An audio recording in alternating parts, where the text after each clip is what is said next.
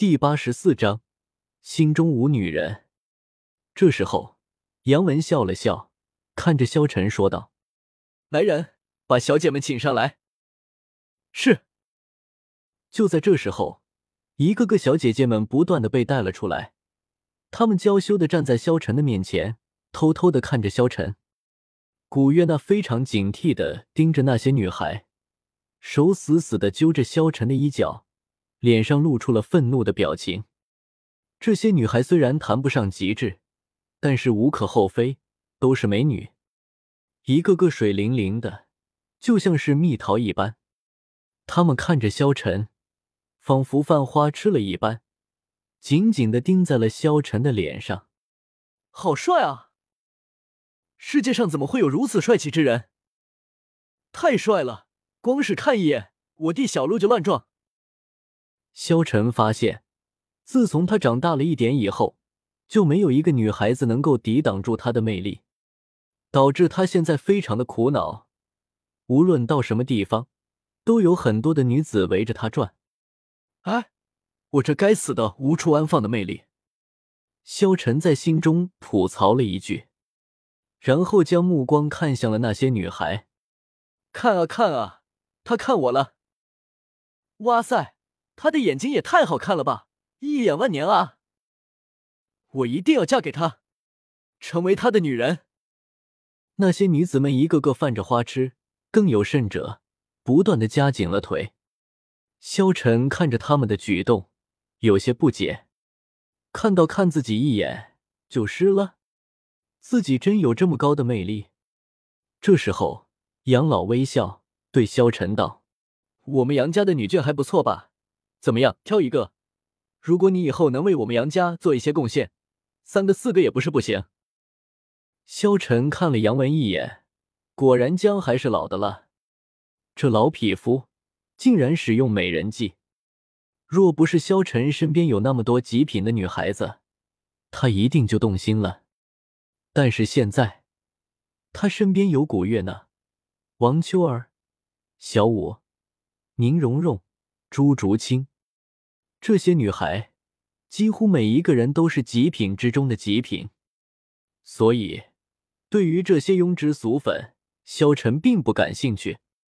俗话说：“心中无女人，拔刀自然神。”萧晨笑了笑，摇头道：“抱歉，我对他们并不感兴趣，而且我也不会加入任何一个家族。”说完，萧晨拉着古月娜的手。离开了大厅，这一幕，杨文无比的惊讶。他没想到他的美人计竟然不行，看来想要萧晨加入，得多下点功夫了。古月娜的小手握在了萧晨的手中，这一刻，他感觉到非常的幸福。说实话，当萧晨看别的女人的时候，古月娜的心中竟然有一丝丝酸酸的感觉。他不知道那是什么感觉，但是他知道。他很不舒服。当萧晨只对自己一个人好时，他感觉他一定是世界上最幸福的人。萧晨带着古月娜回去了，除了古月娜和王秋儿，他们其他人几乎都在这所托城大斗魂场比赛了一场，而且还胜利了。所以萧晨他们也准备回去了。每天打一场嘛，反正时间还很长。几人走在了路上。萧晨哥哥，古月娜忽然喊道：“嗯。”萧晨回应：“我走不动了，你背我好吗？”古月娜问道。萧晨笑了笑，宠溺的摸了摸她的头，笑道：“好。”萧晨背起了古月娜，古月娜将头埋在了萧晨的背上，两团柔软贴在萧晨的背上。你都是一个大魂师了。还走不动路，萧晨问道：“哼，人家就想要萧晨哥哥背我吗？”古月娜说着，脸上露出了满足的笑容。萧晨背着古月娜，不断的朝着索托城走去。月光之下，两道身影拉得很长。古月娜心中充满了小幸福，她真希望这样的时光一直到永远。萧晨，何尝不是？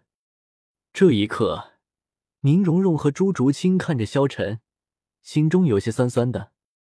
小五的眼神之中有些异样，似乎也是羡慕。还有王秋儿，虽然一脸冷漠，但是也看得出眼神之中露出一丝丝羡慕的。至于唐三，所有人的目光都集中在了萧晨和古月娜的身上，没有人留意他，仿佛全世界只有他是多余的。哎，又把我当做狗来杀吗？果然。这个世界，只有我是多余的。”唐三暗暗说道。萧晨他们不断的朝着他们银尘学院走去。就在这时候，萧晨忽然感受到了一丝异动，似乎有人在跟着他们一般。等到萧晨他们走到了一个无人的地方的时候，刷刷刷，只听到了几声巨响。